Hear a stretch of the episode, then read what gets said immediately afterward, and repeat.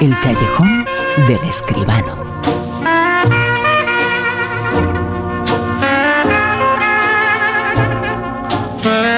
El cine hizo actualidad, eh, como siempre, aquí en La Rosa de los Vientos eh, con José Manuel Esquivano. Muy buenas, ¿qué tal? Hola, buenas noches, Bruno. ¿Qué tal? El mundo del cine pasando, pues eh, la verdad que no, viendo ya el final del túnel con esto de la pandemia. Ha luchado muchísimo el mundo del cine.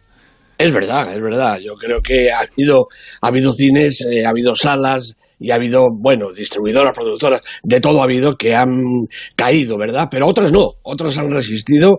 Tenemos cines abiertos, tenemos posibilidad de ir a ver las películas que se estrenan, poquito a poco van a llegar más películas, yo creo que también más importantes, más interesantes, ¿no? Bueno, interesantes siempre hay, ¿no? Pero más importantes, de eso que podríamos decir. Y la gente va a volver a ir a las salas, porque bueno, está demostrado que las salas de cine son seguras y además poquito a poco yo creo que vamos despacito, despacito, pero viendo ya la salida del túnel de una vez, eh, creo yo.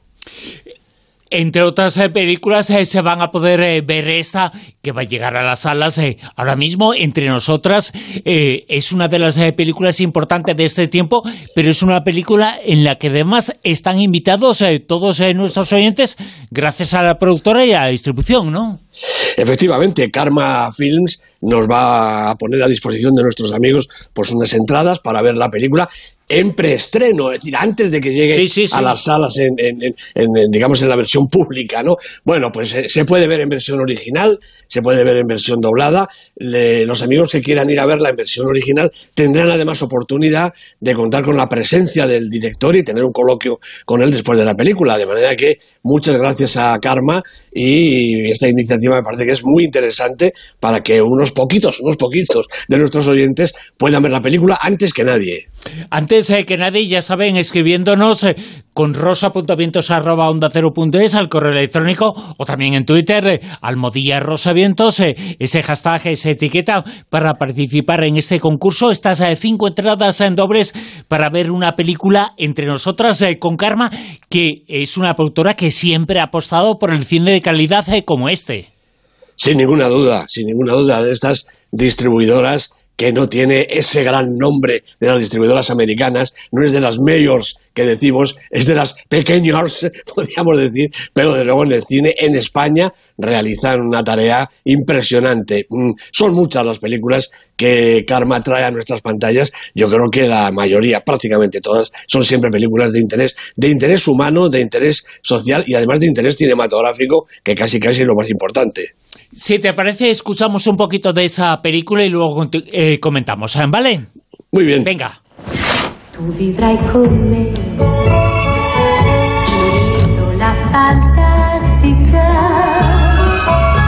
On pourrait commencer à chercher notre nouveau chez nous. T'inquiète pas. Rome, t'as changé d'avis y es que el cine suena en francés. Esta película, entre nosotras, es una de las importantes que están llegando ya a las eh, pantallas y que se pueden ver y que pueden ver también nuestros oyentes. Insistimos, el correo electrónico rosa.vientos.es y almodilla rosavientos, el correo electrónico, la etiqueta para ver entre nosotras. ¿Qué tenemos que decir eh, de esta película? Bueno, pues que la ha dirigido Filippo Meneghetti la producción es de Laurent Bourgeard, de Pierre-Emmanuel Florentin, el guion del propio director, de Meneghetti, junto con Melison Barbara Smith y las protagonistas, porque esta es una película eminentemente de mujeres, Bárbara Sukova, Martín Chevalier y Lea Drucker. Es el primer largometraje de este director, que es italiano, nació en Padua en el 80, pero trabaja en Francia. Y es un debut que yo creo que sin duda muestra signos de absoluta madurez en todos sus aspectos. La película, recordemos que triunfó en su estreno en Toronto, ganó dos premios en el 25 Festival de Orense y otros dos en los premios Lumière de la prensa extranjera en Francia, algo así como los Globos de Oro eh, en Francia, ¿no? Mejor ópera prima y mejor interpretación femenina para sus dos protagonistas. Está nominada a los Globos de Oro y de momento también a los Oscar como película internacional. Bueno, son distinciones, yo creo que todas ellas muy merecidas, empezando por las de sus dos grandes actrices, Bárbara Sukova y Martín Chevalier. Ellas son Nina Dorn y Madeleine Girard, dos mujeres maduras que han escondido su relación desde hace años. Aparentemente son solo dos vecinas que viven, viven en un pueblo francés, en dos apartamentos en la misma planta de un edificio, pero en realidad hacen vida en común en uno o en el otro. Quizá más por el momento en el de Madeleine porque están a punto de desprenderse de él, del piso. La idea es venderlo y marcharse juntas a Roma, donde nadie las conozca. Bueno, Madeleine es viuda y tiene dos hijos tiene que explicarles la situación, pero hay que comprender que no es una tarea muy fácil. ¿Cómo decirles bueno, nunca quise a vuestro padre, amo a una mujer, voy a vender el piso y me voy con ella a otro país. La verdad es que lo intenta, pero no lo consigue, hasta el punto de que Nina se enfada con ella y pone en duda su determinación. Y entonces ocurre algo, un acontecimiento que linda con la tragedia y que hace que las vidas de las dos mujeres cambien para siempre. Por ese momento marca un punto de inflexión en la película, y no solo por el giro del argumento, sino porque el punto de vista cambia también y pasa de Madeleine a Nina, que asume el protagonismo y actúa como determinante de la acción. Bueno, aún no lo sabemos, pero este giro acabará por explicitar la extraña secuencia que abre la película, que es como un juego infantil que se vuelve siniestro y que tanto puede ser recuerdo como premonición o simplemente pesadilla.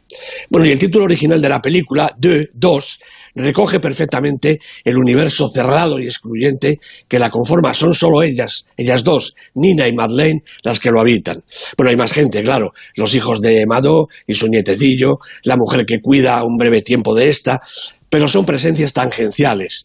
Eh, solo quizá la hija, por su cercanía y su poder de intervención, llega a constituir una amenaza real para la pasión de las dos vecinas y amantes. Y las dos, cada una en su momento, lucharán desde el miedo y desde la duda o desde la voluntad, una voluntad irrefrenable para conseguir su objetivo. Bueno, la película es un carrusel de emociones, casi un thriller sentimental. Si hace falta, inventamos el género, que discurre con excelente pulso, incluso con instantes de tensión dramática muy bien planificada. Hay una pulsión entre los dos apartamentos del rellano, a veces se divisa uno a través de la puerta del otro, como en un juego de espejos que los identifica, que es semejante a la que va de una a otra protagonista.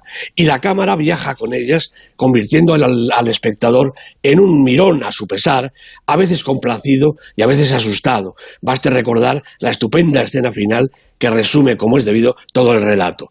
Bueno, y no se puede terminar esta crítica sin resaltar otra vez el extraordinario trabajo de sus dos actrices, la ya consagrada Bárbara Sukova y la menos conocida Martín Chevalier, pero estupenda también, que dan un recital de interpretación, desde la sutileza al desgarro, desde la mirada al gesto, al silencio, a la palabra. Magnífica baza en una obra contenida, inteligente, valiente y emocionante. Gran cine, Bruno, el que nos traen. Entre nosotras, así se titula la película calificada por ti. Qué buena esa definición, eh, ese término, ese género, en el Día de los Enamorados. Thriller, Ah, pues sí. thriller emocional, ¿eh? Sí, sí, efectivamente. O thriller sentimental, has dicho. Sí, ¿no? sí, thriller sentimental. Bueno, es lo mismo, ¿no? Es lo Pero- mismo, es lo mismo, sí, es lo mismo.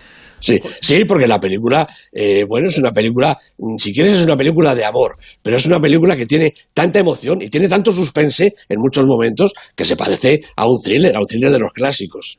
Y hay más eh, actualidad hoy aquí en el Callejón. Vamos a ir con ella.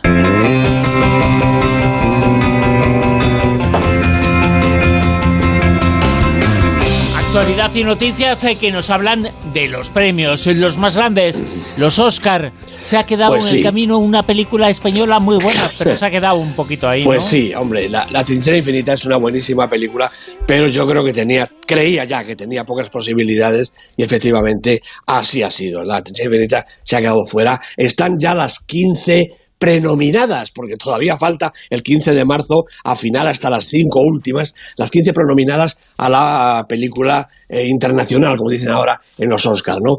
Entre ellas está otra ronda, la película de Thomas Winterberg de Dinamarca, que es la que va a ganar, porque es la super favorita. Está Charlatán de Agnieszka Holland, Queridos camaradas de Koncharovsky, Hope de María Sol, la película noruega, películas todas estupendas, ¿eh? Hay un bloque latino con Ya no estoy aquí de Fernando Frías, la película mexicana, La Llorona de Jairo Bustamante, que además vuelve a las pantallas españolas, El agente topo de Maite Alberdi de Chile, y también está, por supuesto, entre nosotras la película de la que acabamos de hablar de Filippo Meneghetti, que yo creo que es la que le puede dar la batalla final a otra ronda, la de Winterberg. Vamos a ver lo que pasa. El 15 de marzo, primero las cinco últimas y después ya en la gala de los Goya, el 25 de abril, pues la ganadora. Pero lo que sí tenemos de cine español es La voz humana de Pedro Almodóvar. Perdón, de Pedro Almodóvar, la película que protagoniza Tilda Swinton, el cortometraje, bueno, un cortometraje un poquito especial porque es de 30 minutos, ¿no? Pero está de momento entre los 10, aquí son 10 las categorías preseleccionadas, eh, y tenemos a Pedro Almodóvar, como digo, en la categoría de, de, cortometraje. Recordemos que ya estuvo Juan Carlos Fresnadillo con Esposados, Nacho Vigalondo con 7.35 de la mañana, Borja Cobeaga con Éramos Pocos, Javier Fesser con Vinto y la Gran Idea, Javier Recio con Adame y la Muerte, Esteban Crespo con Aquel no era yo, y el último hace nada, Juanjo Jiménez Juanjo Jiménez con Time Code. Nunca ha ganado el cine español el Oscar al mejor cortometraje. A ver si Almodóvar ahora, con este pedazo de corto, eh, tiene más posibilidad. Desde luego, nombre y categoría ya tiene de entrada. 30 minutos de corto es casi, casi, casi un mediometraje, puede Pues sí, pues sí. Yo creo que eso puede, puede jugar un poco en su contra, pero a su favor tiene naturalmente la categoría, el reconocimiento que tiene ya sus dos estatuillas y además, eh, bueno, la fama que tiene entre el público y entre la Academia Americana. De manera que, hombre, alguna posibilidad puede tener la voz humana. Vamos a ver estaremos a tanto de qué es eh, lo que pasa en las, eh, en las eh, nominaciones en definitivas y en los premios definitivos de los Oscars de este año que van a ser muy importantes porque se va a premiar y se va a reconocer lo ocurrido y lo hecho en el año 2020 que tan importante ha, ha, sido para el mundo del cine. Vamos con el Super 10, con la lista. ¿Quién nos sitúa en el puesto número 10? Bueno, pues repite aquí Corpus Christi, la película de Jan Comasa, nueve semanas en el Super 10, no sube, pero tampoco, tampoco ha bajado. ¿En el puesto 9? El profesor de persa. Baja un puestecito en su tercera semana la película de Vadim Perelman con Nahuel Pérez Vizcayar y Lars Eidinger de protagonistas. ¿En el 8? También baja un puesto Baby de Juan Mabajo Ulloa con Rosie Day, con Harry Harris, cinco semanas en el Super 10. ¿Siete? Pues ocho semanas lleva la película de Pietro Marcelli, Martin Eden, una película realmente importante, interesante, con Luca Marinelli de protagonista. ¿En el 6? Los Cruz, una nueva hora, er, era siete semanas lleva en la cartelera Los Cruz, las siete semanas es la película más vista, no es que haga unos taquillones, pero bueno, de momento es la campeona. Joel Crawford es el director de esta estupenda película de animación. Seguimos en el Ecuador, de la lista, en el puesto número 5. Pues aquí está Falling de Vigo Mortensen. 17 semanas en el Super 10, Bruno. Vigo Mortensen la ha dirigido, la ha escrito, la ha interpretado, la ha producido, ha puesto la música. Una obra de autor es exactamente esto. Falling de Vigo Mortensen. Falling de Vigo Mortensen, eh, bueno, que llevan el Super 10 en muchísimo tiempo. Esa película de un actor eh, nuestro, aunque sea de fuera, pero excepcional. Pues sí. Puesto número 4.